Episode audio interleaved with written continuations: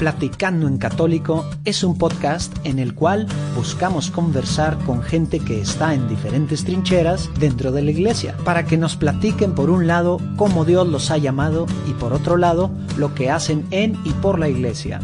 De esta forma esperamos conocer más a la iglesia de hoy en día, enriqueciéndonos de testimonios y dándonos ánimos para entender nuestra vocación y lugar en la iglesia, así como respetar, pero sobre todo amar más a nuestra madre iglesia.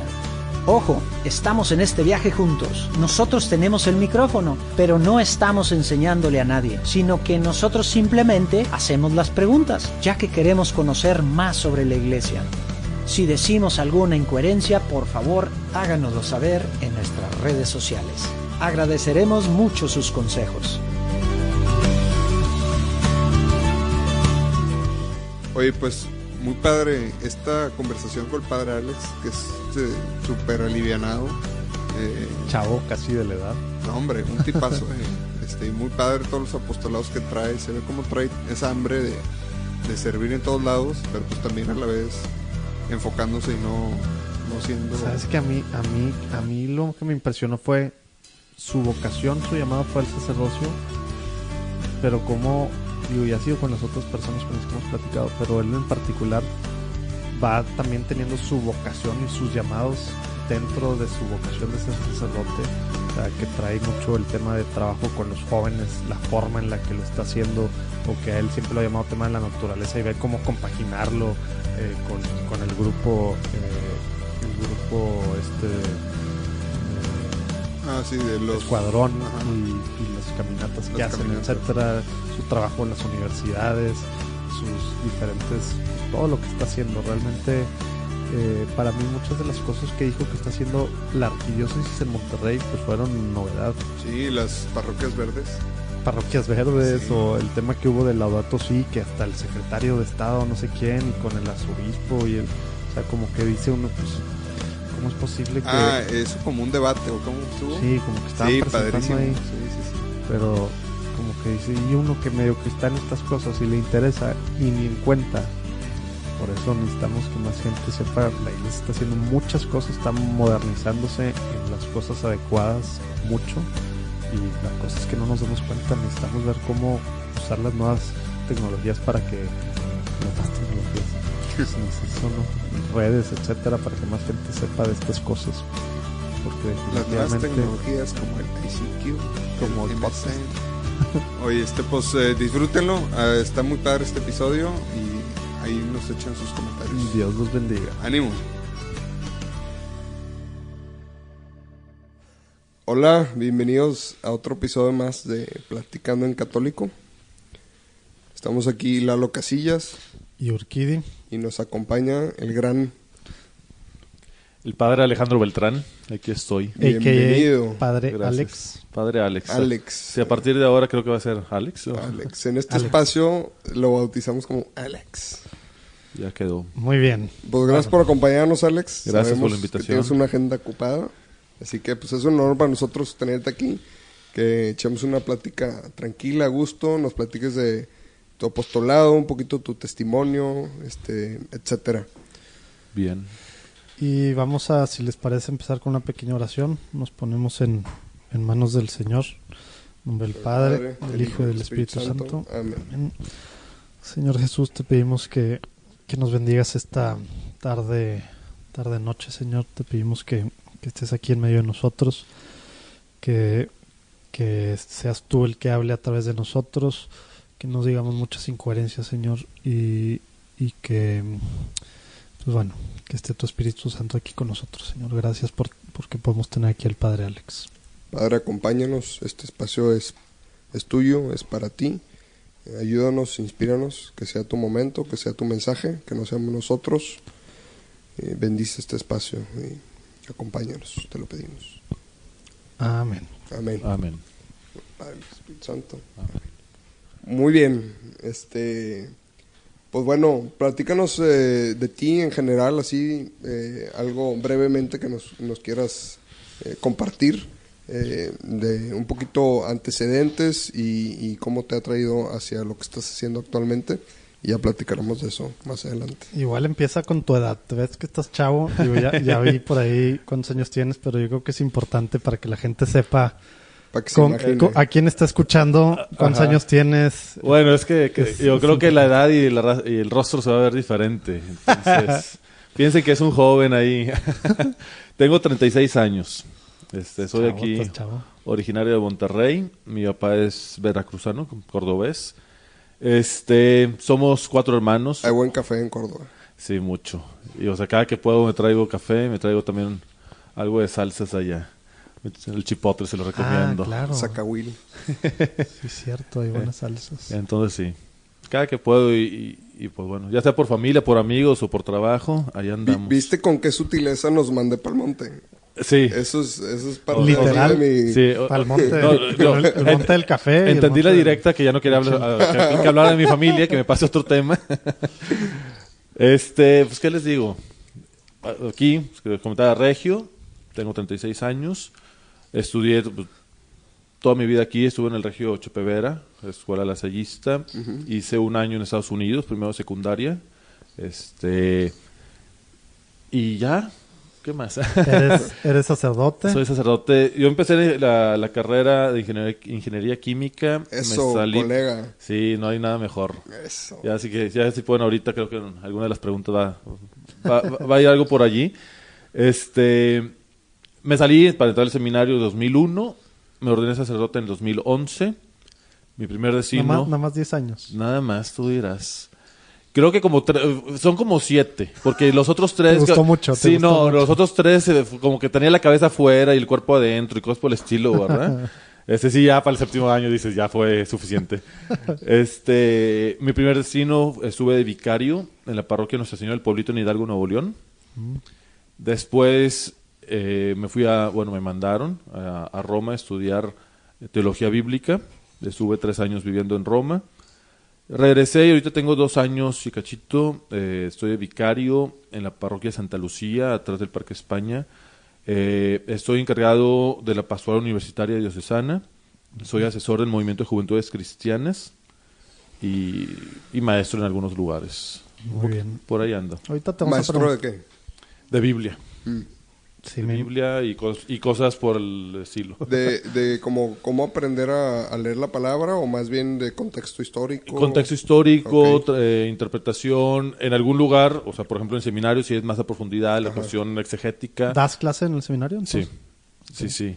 Y también, por ejemplo, en el Instituto de la Arquidiócesis de Monterrey, la licenciatura en Ciencias Religiosas. Entonces ya casi casi es ahí con que, con, con que la conozcamos, ¿no? ¿Sigue, Entonces, ¿Sigue el Instituto Bíblico, cómo se llama? La escuela bíblica. La escuela Sí, bíblica, sí, sigue. sí, sí. Que fundó el padre Abramo, ¿verdad? Exacto. Sí, no, desde la escuela creo que dura como 13, 14 años. Oye, ya me estoy saltando bien gacho a superar el futuro, pero ¿por qué? Me da mucha curiosidad saber cómo te escogieron o cómo, cómo fue que te fuiste esos tres años a estudiar Biblia a Roma. Pues por gracia de Dios, porque la verdad es que el, el arzobispo ni me conocía. Ajá. Porque él llegó a Monterrey. Era Monseñor Cabrera. Sí, él fue quien me mandó, pero él llegó por, eh, creo que el 5 de diciembre. Y a mediados de El enero. cuatro, creo que fue el 4. 4 de, cuatro de. Te acordarás tú. Sabrá, sabrá. Sí, creo que supe Pregúntale interpretar que qué eso año. era. ¿De qué año? A ver. Sí, De la- No, del 12, ¿no? Creo que, creo que fue 4 o 5 de diciembre del 2012. Para principios de enero me había mandado a hablar para decirme, oye, pues quiero que te vayas a estudiar. Entonces ni me conocía, ni sabía mis antecedentes. Vio tu cal- tus altas calificaciones. No creo que los haya visto, pero yo por eso creo que me mandó. Este, y, y no, o sea, ahora sí que gracias de Dios y, y al arzobispo. O sea, literal es un mandato, básicamente. Sí, O me sea, habló- te dicen, tú me vas a mandó- estudiar la Biblia. Me mandó a hablar a su casa, del- eh, la casa del obispo está aquí en el obispado. Y dije, ¿qué hice? ¿De qué se enteró? Ya que llego, vi varios padres y dije, ah, bueno, por lo menos soy solo en esto, ¿verdad? Este, y ya me pasa, me dice, ¿sabes qué? Te vas a ir a Roma a estudiar. O sea, fue la, fue la, la Así indicación. abrió. Fue la indicación. Te vas, te vas a ir a Roma a estudiar. ¿Qué quieres? ¿Sociología o Biblia? Híjoles, pues sociología no me siento nada de sociólogo. Digo, si estaba estudiando química, pues sociología, ¿qué, tiene que ver conmigo? dije, no, pues Biblia. Y hay dos estudios bíblicos. Está la licenciatura en, teología bíblica y la licenci- licenciatura en Sagradas Escrituras. Sagrada Escritura siempre ha tenido una fama de ser muy difícil. Entonces dije, no, teología bíblica está bien. Entonces así me fui. Exactamente. Qué padre. ¿Y, ¿Y por qué? O sea, te avisa, porque queremos que regresando hagas esto, o es simplemente cada año se van X seminaristas y había que escoger a alguien, o hay un por qué regresando vas a tener cierto apostolado, vas a tener que hacer algo. O cómo- Creo que se, co- se conjuntan varias cosas. A Monseñor Rogelio le gusta que el sacerdote estudie. Entonces, todo lo que se pueda mandar a estudiar, él manda. qué bueno. Y si tú le dices, te, te doy una beca, eh, ah, ok, ya tengo a alguien para mandarlo, ¿verdad? O sea, él no batalla en mandar gente a estudiar, Excelente. pero ciertamente hay un proyecto, ¿verdad? El- normalmente quien lleva la batuta es el seminario. Es decir, el seminario necesita, pues, que, Ah, es, ya, que, es quien, que es quien lleva un poquito el control de saber, a ver, cuántos Maestros. dogmáticos, cuántos mo- moralistas, cuántos filósofos, cuántos sociólogos. Entonces, como que el seminario siempre va pintando, a ver, faltan en tal rubro. Este, pero no es exclusivamente para el seminario, sino la iglesia de Monterrey, que por lo menos tenga alguien abogado, alguien en derecho canónico, alguien en derecho civil, alguien en... Y entonces por ahí sale, Entonces, ¿verdad? si, por ejemplo, si a ti, si tú tomas este camino y te especializas en X cosa, eh, tienes cierto compromiso, no tú, ¿verdad? pero como que la arquidiócesis en sí, de tratar de retenerte a que des fruto aquí mismo, ¿no? Eso es como las becas de, como las becas que patrocinan las Sí, empresas, la que empresa. te mandan fuera. Yo digo porque pues, hay, hay gente de la arquidiócesis que eh, sale, se ordena y pues lo mandan a otro país y demás, ¿verdad? Sí, pero, pero por ejemplo el sacerdote diocesano siempre está incardinado a Monterrey. Ok. Te pueden prestar, pero tú tienes la obligación que vas a regresar. Es decir, se- hace, por así decirlo, un contrato entre obispos, es decir, te lo presto tres años, pero, pero a los tres años regresa, ¿no? Ok. Entonces siempre la inversión, eh, por así llamarlo, es para la iglesia de Monterrey. Y una pregunta, tú por ejemplo eh, tienes tu inquietud vocacional, te acercas al seminario o con quién te acercaste? Bueno, a ver, para empezar, ¿cómo, o sea, en tu juventud primera, porque ahorita estás en tu En segunda segunda juventud. juventud, Está en mi infancia otra vez. eh, ¿cómo, o sea, para llegar a ese rollo de, de ir al seminario, cómo te diste cuenta? Estabas estudiando carrera Sí, La mejor de las carreras. y No, que- estudiando la mejor de las carreras. exactamente. Bueno, es- estaba en, en una de las mejores y estaba en búsqueda de la mejor.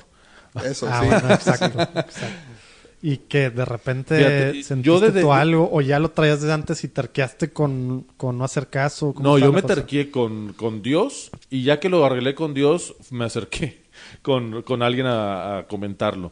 Yo, mi historia forzosamente de familia católica, de misa dominical casi siempre, misa con niños con el padre Gerardo Cárdenas y todo esto, ¿verdad? El rosario. Eh, eh, no, cuando estaba en Santo Niño. Ahora está aquí ahorita. Sí, aquí en San Sí, Agustín. un Y- saludo al padre Gerardo y cuando creo- escuche no. esto. Y creo que la mitad de Monterrey ha pasado por misa con niños con él, ¿verdad? Sí. A todos de Dije nuestra generación. era San Juan Bosco, ¿verdad? San Juan Bosco, exacto. Este, entonces digo, familia católica, eh, escuela lasallista, este, monaguillo Ah, eras monaguillo. aparte. Pero después, la parte yo creo que más fuerte fueron los grupos parroquiales en el que estuve. Estuve en el Escuadrón, que es un, grupo que salió de los grupos eh, de, los movimiento Scout en, en el año 62 y se incorpora a la iglesia. Se sale de los Scouts. ¿Qué quiere decir que se incorporó a la iglesia? es decir, el movimiento Scout es un movimiento laico, ¿verdad? Promueve los valores, dentro de su fundación está el que cada quien practique su religión, es lo que indica Walden Powell, el, el fundador. Pero este grupo rompió reglas y cosas por el estilo, eran puros chavos católicos, entonces este grupo se sale del movimiento Scout. Y más últimamente, ¿no? Que cambiaron todo hace un par de Sí, años. sí, no, Estados Unidos está grueso con el tema de Girl Scouts y bueno, mil Etcétera, cosas, ¿no? etcétera, Etcétera. etcétera. Entonces ellos se salen, se hacen parte de una parroquia y va tomando forma, va tomando forma, va creciendo y X. Pertenezco a este grupo, Escuadrón. Pero es- tiene que ver con la parroquia, entonces. Sí. No es como un grupo... Independiente, libre, no. Como- ok. O sea, es un grupo tipo Scout. No, lo que voy es, pero- tampoco es un como una especie de congregación tampoco que No. tenga- tiene que ver directo con parroquias. Sí, directamente Las con la parroquias decían yo quiero tener un grupo de escuadrón y se arma. Sí, es toda una historia porque es un grupo muy complicado, complicado, muy complejo. Son un montón de jerarquías, de cursos, de niveles, de estructuras. es literal todo lo de scouts que te van dando tus sí, de insignias y todo, eso, ¿no? Este, Tema de naturaleza 100% Exactamente. y, Dios pues va y vas a ver cómo se met- y vas a ver cómo se mete eso en mi historia porque creo que no he dejado de hacer que eso, lo que me gusta. Entonces yo empecé con ellos de chiquillo, 12 años, porque no, no estaba todavía el, de- el grupo más chico. Cuando voy subiendo, por así decirlo, en jerarquía dentro del grupo, ya estaba yo a cargo de, de un grupo de chavos, yo sentía esa, esa vocación al servicio. O sea, este grupo me fue dando a mí las bases del apostolado, del servicio, de, de decir, me agrada. ¿Por qué? Porque tenía un grupito de 15 chavos y me enfrentaba con sus broncas, o que sus papás de repente llegan y, y a un huarco de 15 años le dice, oye, es que mi hijo trae esto. Entonces, te ponen responsabilidades en tu mano. Y yo empecé a sentir mucho ahí el llamado al servicio. Hice la prepa, me acuerdo en prepa así como que, ¿por, por dónde vas, sacerdocio? No, no, eso no. Entonces, por eso entró O sea, lo pensaste y ya. y ya lo dejé.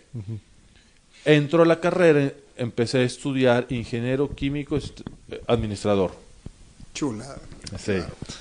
Pero, pero, este, ya estaba yo también en las jerarquías más altas del grupo. Pero había algo que mi corazón decía, me falta algo. Y dije, ah, pues a lo mejor quiero más química. Entonces me, ca- me cambié a ingeniero químico sistemas ambientales. ¿Por qué? ¿Por qué la termodinámica? No entiendo. ¿Cuál es la respuesta? Eh, quiero entender. Entonces dije, quité la administración, puse todos los sistemas ambientales. Y me acuerdo que yo seguía en la clase de introducción en la carrera y yo, uy, algo me falta. Y empecé a ver ingeniero químico en la uni, con microbiología, y entonces yo estaba fascinado. Pero fue cuando empecé, a ver, esa insatisfacción no es simplemente esto, ¿no? O sea, hay algo más y mi apostolado me llena. Y fue cuando entonces empezó el, el tema otra vez de, hijo, pues, sacerdocio, ¿no? Y me acuerdo que mi oración era, no gracias, Señor, no gracias. Sigue adelante, ¿verdad? Con otro. Y poco a poco la oración se fue de no gracias a, sí, pero aguántame, ¿verdad? Espérame que yo termine mi carrera, déjame para después, ¿no? Y la oración terminó con, aguántame y, pues bueno. O sea, la oración terminó, bueno, Señor, lo que tú digas. ¿Cuántos sea, semestres te echaste? Uno y medio. Ah, no, sea, no, sí, sí, fue rápido, fue Sí rápido. Este, sí me acuerdo una, de una de las experiencias fuertes que tuve, aparte del apostolado, me acuerdo mucho de una vigilia de Pentecostés. Misa a medianoche, este, y bueno, ya sabes que la parte espiritual no se puede explicar mucho, simplemente sentía algo muy fuerte, ¿no? Aparte, Es- pues Pentecostés, pues digo, aparte, entonces, Santo. y entonces creo que es- eso me marcó a mí mucho, este, y fue cuando entonces ya todo ese proceso fue solo. Yo jamás le había dicho a nadie, tengo ganas de ser sacerdote. O sea, pues yo no sabía de dónde venían los sacerdotes, ¿verdad? O sea, es como que siempre conoces a alguien que ya es, jamás conoces a alguien que entró al seminario, que, que llevó un proceso. Entonces para mí era sumamente hasta vergonzoso, ¿no? Entonces ya que tomé la decisión y todavía me hice mi plan, dije, a ver, fíjate, me voy a salir de la carrera, voy a decir que, que me voy a ir de intercambio, entonces, entonces empecé, ¿no? Y dije, voy a inventar, yo sé que el italiano, yo, porque si, va- si, me, si me, me iba a quedar sin estudiar un tiempo, y tengo que, que inventar algo, ¿no? Yo dije, bueno, entro a estudiar italiano, yo sé que el italiano sirve para la iglesia, entonces dije, voy a decir que me voy a estudiar química a Italia. Este, toda la mentira así pa- armada para yo poder justificar que me salía de la carrera y todo el rollo. Este, Pero, a ver, ahí te va una pregunta buena. ¿Justificar ante quién? ¿Quién era así como la figura o el grupo de personas que más te preocupaban? ¿Tus amigos? ¿O tus Papás. papás? todo o- me daba miedo, Todo. o sea, todo, o sea, re- realmente era, o sea, todo. Ok. O sea, familia, amigos, o sea, grupo, o sea, sí, no, no, no sabía yo cómo iba a reaccionar todos. no, o sea, ahorita que lo preguntas, no sé a quién le tenía miedo. Y ante ese miedo que sentías, o sea, ¿cómo fue esa convicción de decir, pues, eh, de, de frente al problema? O sea, porque pues ese miedo yo creo que a la mayoría los termina eh, como bloqueando, ¿no? Sí. O, o deteniendo. Yo creo que eso que, te, que, que comentaba de, de la experiencia en esa clase de in- introducción a la ingeniería química, decir, mi corazón está inquieto. ¿Para qué me mantengo en aquello que siento que no me va a llenar? ¿Para qué continúo un camino que digo, y aparte pa- pagando lo que cuesta una carrera, ¿verdad? Entonces era, ¿para qué le sigo por aquí? Y entonces me invento todo eso y llegué con el que era mi párroco, que ya lo habían cambiado precisamente a San Juan Bosco, el padre Mugarza.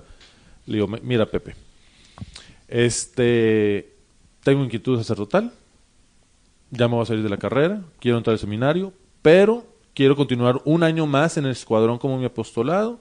Y entonces voy a entrar a estudiar aquí, eh, italiano, voy a decir que me voy a estudiar a Italia. Dante. Sí, exacto. No, empecé aquí en, Mederos. Ok. Eh, con- y, créeme que duró un mes y me salí. Digo, viviendo en Cumbre, viviendo hasta Mederos, dije, no, vuelo. Em- em- empecé a trabajar en la uni- Universidad Virtual en el TEC. Y ya que le platico todo de que me voy, esta mentira, yo voy a decir que me voy a Italia, eso y aquello, y me dice, felicidades por tu decisión, no te vas a esperar un año, vas a entrar ya. Dice, primero está tu vocación Sí, antes de sí tu suena, apostolado. sí suena el padre Garza. Sí, ¿verdad? Sí. Saludos, padre. Pues saludos, Vamos padre por. Luego, Después sí, lo luego, luego Sí. te traemos. Sí. Sí, entonces así impositivo, ¿no? Pues felicidades, pero no te vas a esperar, vas a entrar ya. Y lo primero, decirle a tu familia. Hijos. Y pues bueno, entonces fue los siguientes pasos, pero sí fue así como que esa parte de decir, híjoles, ¿no? No, y después un- amigo que sabe estudiar, que, que estudia química me dice, ¿te a ir a Italia a estudiar química? En Italia no hay nada de química interesante. Yo, chingue, me agarraron en curva, ¿verdad? Oye, y, y literal fue directo sacerdote diocesano. O sea, nunca te dio así curiosidad de a ver qué hacen estos padres o Cuando estos otros, o tú cuando que has de- estado con los lasallistas. cuando decidí algo entrar, así, fui a- o monjes, cualquier cosa. Cuando decidí entrar, fui a buscarle al, al hermano al Felipe Pérez, el director general del Regio. Hermano, este, pues vengo a compartirle que he tomado la decisión de entrar al seminario. Me disculpo por no entrar con usted. Me dice, ¿cuántas disculpas? Es tu vocación. La verdad es que fuera de los lasallistas yo no conocía nada más. Este, al contrario, los testimonios de sacerdotes diocesanos son los que siempre tuve cerca, ¿verdad? Y al estar en parroquia, en grupos de monaguillo, al estar en los... eh, pues siempre tuve ese contacto con el sacerdote diocesano, ¿no? Entonces, pues inmediatamente fue el, el único pensamiento, ¿no? Porque ni siquiera, y sí me habían invitado al al hermano Jorge Avaroa eh, a entrar con los lasallistas y o sea, no fue algo que había considerado. Digo, de por sí toda esta crisis que viví solo, porque ese es, no señor, o aguántame señor, déjame terminar la carrera, y estaba Te la fletaste solito. solo. Ya, ya cuando llegué con el sacerdote fue, Bueno, bueno. ya decidí. Solo. Sí, solo. Sí. Fue el puro espíritu. Y entonces, bueno, entonces, y fue lo que pasó. Entonces ya hablé con mis hermanos, mis, papás. La, pri- la primera pregunta de mis papás es, ¿ya no quieres estudiar o qué? Pues, si no quisiera estudiar, no me saldría una carrera de cuatro años para entrar a una de once, ¿verdad? Este, entonces contentos. El siguiente paso, mis hermanos. Después a mi párroco, ya estaba el padre Ernesto. Después le compartí yo al, al resto de los dirigentes del escuadrón. Y con el párroco habíamos ac- acordado de que lo iba, lo iba a decir yo hasta julio, antes de salirme del grupo para entrar al seminario. Y al terminar una misa un sábado a medio semestre, Oye, perdón, ¿cómo terminaste con el padre Muguerza de Cumbres? porque él fue mi párroco ah, es que casi 10 estuvo, en- años. estuvo en la Nati, ¿verdad? Sí, estuvo 10 años en la Nati y después llegó el padre Claro. Benito un tiempo y luego Ernesto Caro. Ya, por favor, no interrumpas, porque, a ver. Entonces, No tendría sentido, no tendría chiste un domingo podcast después sin de misa. No, un sábado, al terminar la misa de todos los grupos, Sí. porque entramos todo el grupo a la misa juntos, entonces éramos este, 300, 350 en la misa, y dice el padre Ernesto Caro al final, bueno, tengo una noticia, este, Alejandro Beltrán va a entrar al seminario. Tengo- oye, tengo una noticia y tú, ¿qué vas a decir? Sí, no, y habíamos acordado que hasta julio, y me dice, no, dice, la verdad no me acuerdo de la anécdota, de la persona de la anécdota, me dice, hace, no sé, un siglo, dos siglos, no sé, X, eh, tal seminario estaba a punto de cerrar, una congregación, perdón, y entonces, en lo que un chavo, y la cosa es que no me acuerdo qué santo es, decide entrar, y en lo que decide y lo que entra, su testimonio hizo que muchos otros entraran al, al convento. Entonces dice, pues es importante que los chavos vean cómo alguien de entre los chavos del mismo grupo sale para responder al Señor y entrar Claro, al seminario. claro. Y entonces por eso me evidenció. Y la verdad es que ahí... ¿Y si, si ganchaste a alguien o no? Ahorita sí. O sea, sirvió el gancho digo- padre. digo, no, no sé digo, no, no creo que haya sido yo, sino, este, pero sí del grupo han entrado. Nice. Este, A- así la cuenta ahorita. La historia de verdad fue de que, padre Caro, ya no, ya no voy a entrar, ya no voy a entrar. Espérate, ya va a empezar la misa. Hablamos al final. sí, ahí Pero hay una sorpresa al final. Ya me comprometió allí. Este, y entonces, y a partir de ahí, toda esa crisis que yo viví solo, pues allá no el camino, todo, o sea, el apoyo, el cariño, el, todo eso ya fue muy diferente, ¿no? Qué padre. Oye, igual contigo, porque tenemos otro invitado que después vamos a entrar a, a temas más de lo que es el seminario en sí, la formación. ¿Tú llevas entonces de, de sacerdote seis años ordenado? siete años. Ok. Este, pla- ahorita platicaste que trabajas en algo en la arquidiócesis, ¿verdad? O sea, tú ahorita estás en una parroquia, eres vicario, Vicario. de la parroquia Santa, Santa Lucía, Lucía. en- Atrás del Parque España. Exacto. atrás de- que es Guadalupe, Monterrey. Es el límite de Monterrey. Límite, sí. Ok. Y, y aparte tienes encargo de la arquidiócesis desde hace Dos años. ¿Y qué es lo que haces? La pastoral universitaria, en la parroquia, eh, desde que me mandaron, prácticamente le dijeron al párroco, viene de medio tiempo. Este, realmente es poco tiempo lo que estoy allí. Es- estoy coordinando la pastoral universitaria de la arquidiócesis, que es, es la atención de la iglesia hacia las universidades. Que tiene dos visiones y siempre lo, lo lo- lo menciono como una cuestión muy compleja. Porque en la, en la visión latinoamericana, la pastoral universitaria, imagínate que es alguien que es la iglesia que se va y se para en medio de la universidad, en el sentido de, pues están los chavos, ah, bueno, trabajo con los chavos, acompaño a los chavos, ayudo a los chavos. Pero también volteo al otro lado y están los maestros. Ah, bueno, pues atiendo al maestro y cómo anda el maestro y volteo a ver al directivo y es, ah, bueno, pues me acerco. Pero también como iglesia, eh, como la iglesia pensante dentro de la universidad. La, universidad es el lugar donde se gesta el futuro, es el lugar donde se gesta el pensamiento, es, o sea, lo que se discute ahorita en la universidad es el, es el futuro, de, es la realidad del mundo en 5, 10, 15 años. O sea, los grandes pensadores siempre son los, son los académicos de las grandes universidades, ¿no? Entonces, también es la parte de yo, iglesia, estoy en el lugar donde está el pensamiento del mundo. Pa- O sea, es decir, hay una discusión sobre bioética, sobre ética, hay una cuestión de, de discusión sobre el, eh, la, la- la estructura de la sociedad. Ah, bueno, yo, iglesia, ¿Y cómo se hace eso? En, entrar el diálogo. ¿Y si hay apertura? Siempre, o sea, de, de universidades siempre, no- siempre no. varía. O sea, el contexto que te comento es la visión latinoamericana. Es decir, si hay una un tema, pues Tiene que entro- haber la iglesia está parte de- Sí, y es no, como, de- no como iglesia eh, que manda o no como la iglesia que tenga la verdad, sino Voz, decir, Voz. sí, una voz, vamos a... Digo, el pensamiento avanza por la discusión. La, la- la universidad siempre debe distinguirse porque genera controversia, porque genera discusión, y la iglesia tiene que ser parte, como una persona más dentro de... Y te, o sea, pero sí, en algunos lados es natural el, el- la silla en la mesa y en algunos otros, y en otros tienes lugares que... no. Exactamente. Entonces, esa es la visión latinoamericana. Hay lugares donde se permite o se puede o, o te invitan incluso, este, por ejemplo, o sea, una universidad de medicina, pues si hay un sacerdote en la mesa de, de- de la discusión bio- bioética, ¿verdad? Entonces, sí, sí existe, no siempre se da y, y ahí es la importancia de sacerdotes, y yo no soy el caso, capacitados o preparados en ciertas áreas, ¿verdad? Entonces, esa es la parte que nos interesa como iglesia. Oye, que a ver, que haya filósofos, que haya politólogos, que haya para poder ser. Y atención, no siempre significa que sea el sacerdote.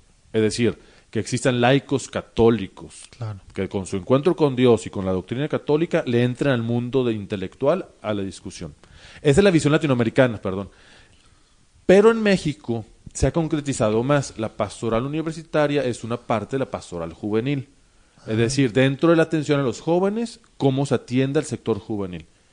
La, y Monterrey, esa pastoral tiene 10 años y por la capacidad y, y el Apenas mood- 10 años. Sí, apenas. Wow. Y entonces, ante el reto de Monterrey, una, una pues, ciudad grande, importante de universidades, pues tenemos que tener el pie en los dos lugares. Tener un pie en el mundo de los chavos y tener otro pie, en, la medida de lo posible, de tratar de, de poner nuestra voz también en, la discusión del mundo, ¿verdad? Oye, una pregunta, ¿y ¿cómo le hacen eh, mm, con otros grupos relacionados a, a la iglesia que hay en universidades para no duplicar esfuerzos o no, eh, o más bien hacer sinergia? Sí. Yo como... Ah, tal vez algún grupo misionero. Sí, saber, y, ¿no? y tenemos que estar siempre buscándolo. Yo como departamento diocesano me toca tratar de coordinar, no ser yo el que esté. Qué bueno que aclaraste tratar de tratar de coordinar. coordinar, porque si no, no, no coordino mi vida, voy a coordinar otros, ¿verdad? Este, entonces, esta parte es decir, un departamento diocesano va a ser, a ver, ¿qué universidades tenemos? Entonces, ah, bueno, yo sé que los juaninos están en la Universidad del Norte, o yo sé que, que este padre está entrándole a esta universidad, yo sé que ese otro padre está entrando a O facultad apostolados de laicos. o apostolados de laicos. Y la idea, y precisamente un tema que tenemos este mes era esta parte de que todos los jóvenes universitarios de las parroquias sepan que hay un delegado de la universidad de los católicos en la Mm. En facultad para que los chavos Pero eso no, delegado no quiere decir que ten- hay una oficina. exactamente O sea, simplemente, Es simplemente es- hay una figura por ahí que en cualquier cosa puedes acudir. exactamente para- la- las universidades ¿Cómo para qué? O sea, ¿para qué te sirve eso? O sea, ¿para qué lo ponen a disposición? O sea, ¿por qué un alumno iría con un delegado en su universidad? Lo que decías, hacer sinergia en un apostolado. Es decir, yo estoy en un grupo en la parroquia, creciendo en mi fe, creciendo en mi maduración, en mi encuentro con Dios, que se haga realidad en donde tú estás. Tú sabes el O sea, bullying es más para el tema de evangelización. De evangelización, demostrar a Cristo por un lado, o demostrar los valores del reino por el otro. Es decir, un, una- un tema de sociología, de política, pues no es como que Dios dice, ¿verdad? Sino el pensamiento católico, el- la- nuestra antropología, nuestra visión del mundo, cómo lo ponemos sobre la mesa en la discusión. ¿Por qué? Porque la política, la, la economía, todo se basa en, un, en una visión del ser humano. Y si tu visión del ser humano es, es un animal que vive sobre el planeta, o es uno de la masa, o es un hijo de Dios que tiene sus derechos a felicidad, plenitud y desarrollo, ¿verdad? Entonces, esa es la parte importante, que los chavos vivan su catolicismo, su vivan su fe dentro de su área de saber. Y, y un tema que es muy grueso ahorita es el bullying religioso. O sea, ahorita el mundo habla de inclusión y de tolerancia, sobre todo, De nosotros hacia ellos. sí, al revés. ¿no? excepto hacia la cuestión religiosa. Claro. Es una cuestión Y el tema de libertad de expresión, muy padre para qué lado y no para este. Exactamente. Y entonces tratar de hacer unión para Y- que eso se pueda hacer, ¿no? Y ahí hay, por ejemplo, esfuerzos, igual ya te voy a poner sobre la... Hay esfuerzos en tema, no, no de apologética a lo mejor, pero digamos la pastoral universitaria sí hay, hace temas, eh, hay esfuerzos de formación de alguna forma para precisamente equipar a, por un lado, los delegados, que no sé ni siquiera si son laicos o son Son religiosos. chavos, son chavos. qué. es- y a los mismos grupos darles armas porque pues luego tenemos apostolados y estamos bien bien, bien metidos para esto, pero pues ¿quién, quién nos enseña? Sí, es- ¿Quién nos eso- forma eso de lo- para eso- poder precisamente ser la voz de, de la iglesia en nuestro Sí, claro. mundito? Eso de los delegados estamos armándolo. O sea, es algo que están haciendo. Y que estamos tratando de hacerlo pastoral juvenil y pastoral universitaria para que juvenil los ubique en las parroquias y luego nos manden y los ubiquemos en las universidades. Algo que está empezando. Ok. Este, así que cualquiera que nos escuche y diga, oye, soy en tal universidad, soy maestro o soy alumno. ¿Por qué? Porque en la universidad existe la libertad de asociación. Exacto. Y por ejemplo, cuando fuimos a hacer la imposición de ceniza en la Universidad de Nuevo León, es en base a la libertad de expresión, en la libertad de asociación y sin hacer proselitismo, es una parte muy importante. ¿Sí los dejaron ahí adentro? Sí, porque si tú te juntas a platicar, nadie te puede preguntar de qué estás platicando. Pero la imposición de ceniza... Si nos juntamos 10 personas a leer la Biblia, no nos pueden decir de qué están platicando. Si es de fe, no pueden. ¿Sabes que Entonces- nosotros en el TEC teníamos que hacerlo medio... Hacíamos el, el Angelus los viernes en Ajá. aulas 6 y sí tenía que ser medio... Con permiso. Underground. O sea, Ah, no, tenía que ser, o sea, era un tema de valores. Sí, Entonces ahí teníamos una asociación estudiantil sí, que era valores. sí. Y hacíamos cosas evangelísticas disfrazadas. Estoy hablando hace pues, 15 años. Sí. Ahorita hay un interés en todas las universidades de la cuestión de valores. ¿Por qué? Porque la depresión es la enfermedad número uno entre los universitarios. Lo que voy es que no podía ser religioso. Sí, exactamente. Pero conociendo las reglas, respetando la autonomía y la laicidad de la, de la universidad, una universidad no puede enseñar religión, pero no puedes prohibir que la persona tenga su religión porque es un derecho humano. Si a ti te critican directamente por tu religión, están violando tus derechos humanos y tú puedes denunciar. Y es un plan que ahorita traemos, estamos armando. ¿Por qué? Porque Abogados que estén escuchando también se requieren sus servicios. Exactamente, estamos, estamos preparando la carta para hacer una denuncia en derechos humanos.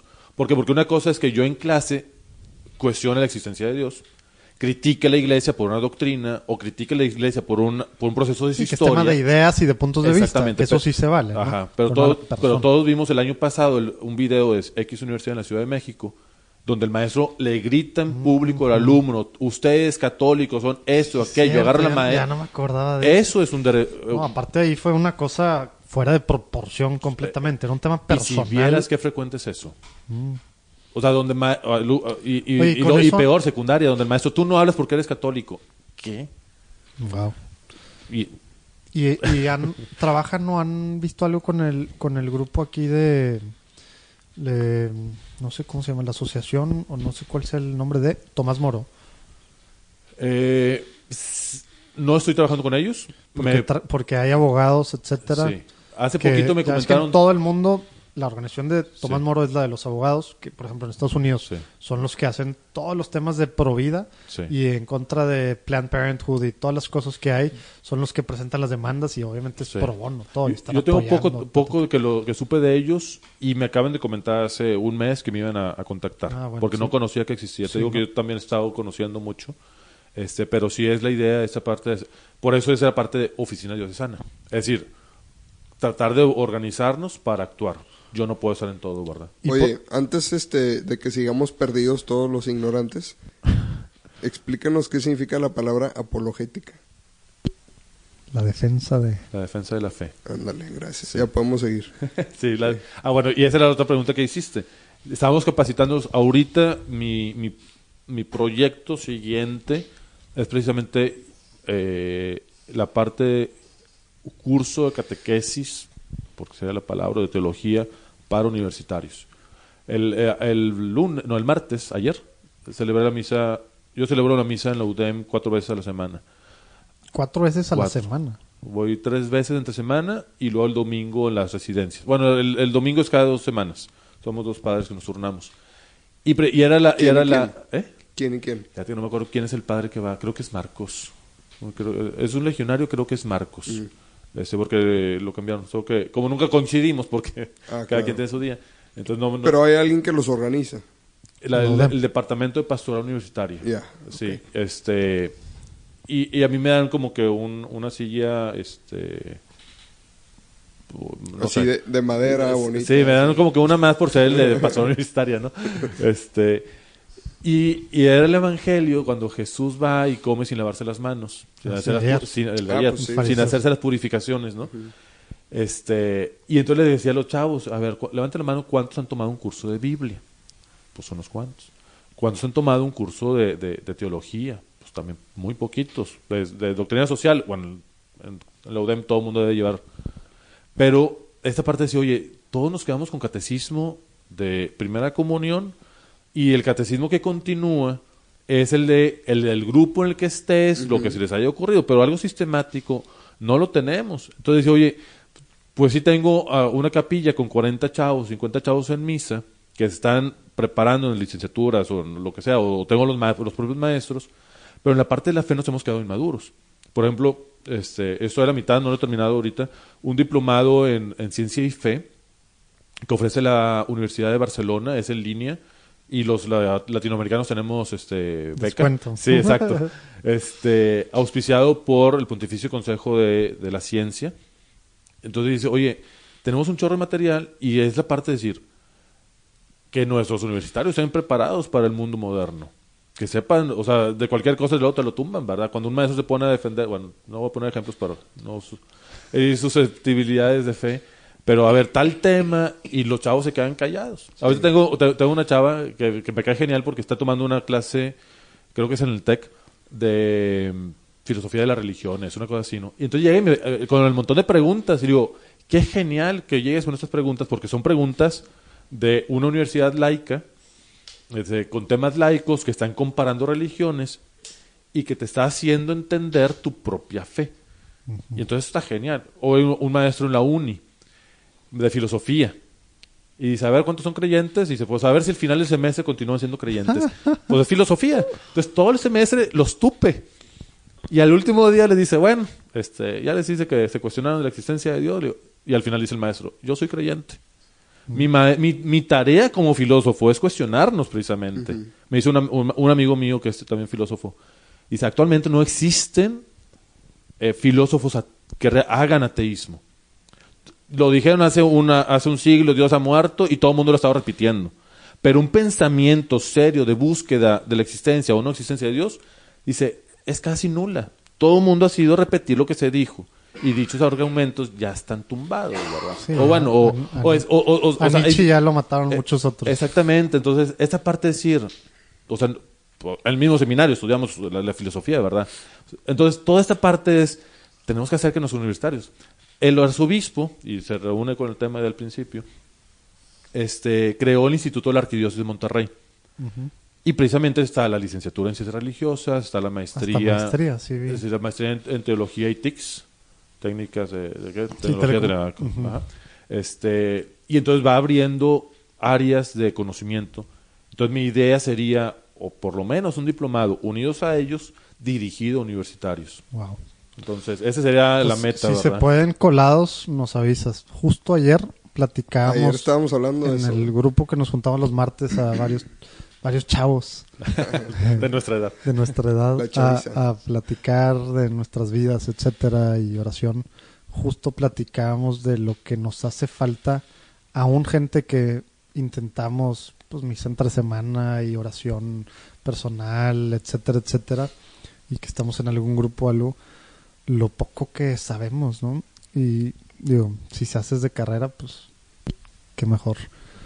Oye, y por ejemplo, para este tema que traes con, con, con, con los, eh, con la pastoral universitaria, ¿de qué forma entonces, eh, digo, igual ahorita nos dices tus datos, pero ¿hay, hay alguna forma en concreta que ahorita estén necesitando ayuda de alguien o que quieran que, que aparte de los delegados, pero de alguna forma, a lo mejor hay gente que le interesa de alguna forma apoyar con, con su tiempo, con sus servicios, con, con algo? Híjoles, es que... Digo, hay muchas, ¿verdad? Me imagino. Sí, todo, todo, vénganse todos los que ¿dó- quieran. ¿dónde están tus oficinas? Están en el centro a una cuadra y media de la Alameda, en la casa de pastoral. Está la pastoral familiar, pastoral juvenil, están... Entonces ahí estamos Bueno, ahorita nos pasas tus, bueno, eso al final nos pasas tus datos. datos. Sí, fíjate, u- híjole, es que son un montón de proyectos que yo, el- digo, me tardé como un año en entender qué era esta pastoral, ¿verdad? Entonces por eso estamos... Por ejemplo, uno de los temas que nos toca es la cuestión de ecología.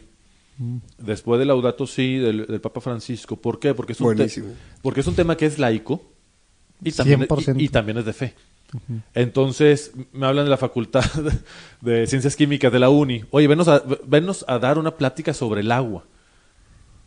¿Qué quieres que yo te dé una plática sobre el agua? A, qui- a químicos. Sí, a porque estudiaste químicos. un semestre y medio. Sí, ah, sí, pues ya, ya con eso. ¿no?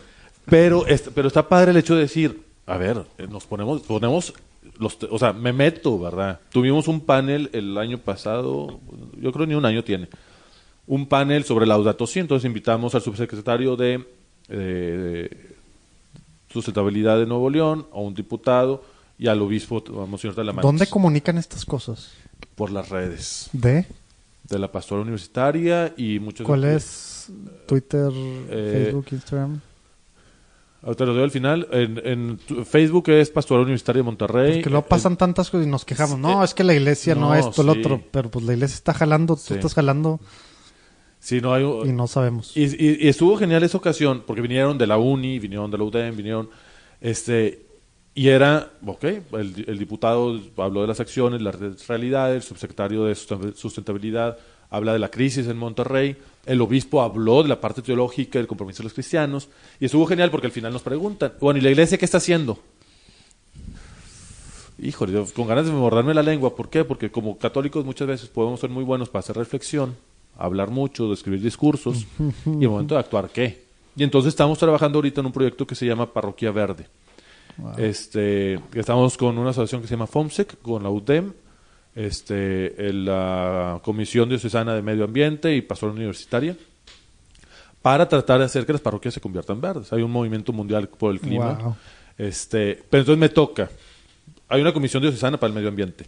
Pero ellos andan con el tema de, de Pemex y el, de- el tiradero que hicieron de, petróleo en el río Pilón. de San Juan, Ah, después San las Juan. pedreras. Entonces, es- andan con temas más profundos, más de impacto, ¿verdad? A nosotros nos toca la parte de concientización, la parte de sensibilización, y bueno, y este proyecto estamos entre todos, ¿no?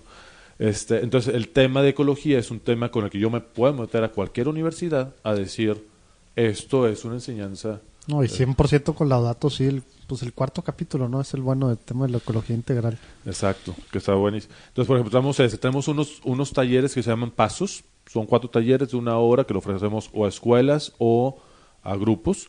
Este, ¿Se acuerdan el, año? Bueno, no, no, ese ejemplo no lo pongo porque era una escuela laica. Este, hubo una situación en una escuela eh, de violencia fuerte. Este, la, la secundaria estuvo muy dañada ante esa violencia y entonces ofrecimos el taller de pasos, pasos con, con Z, es decir, Paz. de paz, y les o- ofrecimos eh, a todos los salones. No se tocó jamás tema de religión, pero fue una acción de la, de la iglesia, de la pastoral universitaria, a una acción concreta de paz en, en la educación, ¿verdad? Wow. Entonces, hay muchos proyectos, nos faltan manos, este, también entre otras cosas que hago, entonces ando bien ocupado, entonces como que siempre hago, voy sacando lo que voy pudiendo, aunque tengo la gente en la oficina que también está trabajando. Oye, Laudato sí, yo me enteré esta semana lo que era. Entonces vale la pena que expliquen en dos segundos lo que es. Pues a ver, digo, igual nomás, porque el tiempo... Igual yo soy el más Es ignorante una de la- encíclica que publicó Francisco hace tres años, ¿no? El Papa Francisco Sí, hace tres años y el tema principal es, pues es la ecología, al final fue lo más importante, ¿no? Y la ecología visto como el algo desarrollo de la sociedad, ¿no? En general, con un tema ecológico importante, sustentabilidad, ¿no? Sí. De- Ah. con una con una definición diferente, ¿verdad? Sí, porque eh, digo, es genial porque hace teología, hace sociología y hace el tema di- directo, ¿verdad? A mí me encanta este... súper práctico, exacto. Sí. Al final súper No, aterrizado. a mí- a- casi para que agarren los alcaldes y gobernadores y la, para, para sus planes Laudato de sí lo presentaron los obispos en el Congreso de la Unión. Es decir, esto es una enseñanza sobre ecología, pero que no se reduce a no tiene basura. Exacto. O sea, a mí me encanta porque el Papa dice, si está destrozada la sociedad es porque estamos destrozados en el corazón. Si queremos transformar la sociedad eh, en el desastre ecológico que estamos haciendo, tenemos que empezar eh, resanando nuestra propia sociedad desde el interior. Entonces dices, es ecología y es teología y es todo, ¿verdad? Está genial esta encíclica. Sí. Súper práctica.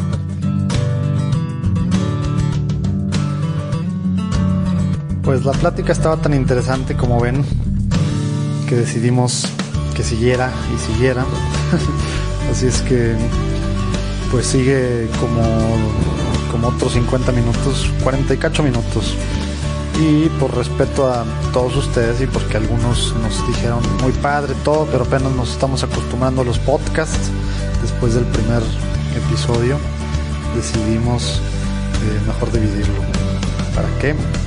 Pues para que disfruten un poquito más y se vayan aclimatando más mientras están en el carro, mientras están haciendo ejercicio, ciertas actividades mecánicas en la computadora, en la casa. Pues bueno, así va a estar. Está padrísimo el próximo episodio. Estén muy atentos. Próximo miércoles o jueves lo vamos a sacar esta misma semana, la última del año. Esperemos que les va muy bien. Cualquier comentario, por favor, ya saben, en platicandoencatólico.com. Ahí mismo pueden escribirnos. En Facebook igual, Platicando en Católico, Instagram, Twitter. Y pues platicando en. Nos interesa mucho saber qué, qué piensan. Y también eh, si tienen algún eh, posible invitado que crean que pueda estar interesante para todos, que sigamos conociendo más a la iglesia, llamándola más nuestra madre la iglesia. Dios los bendiga. Feliz Navidad a los que están escuchando esto todavía en el 2018.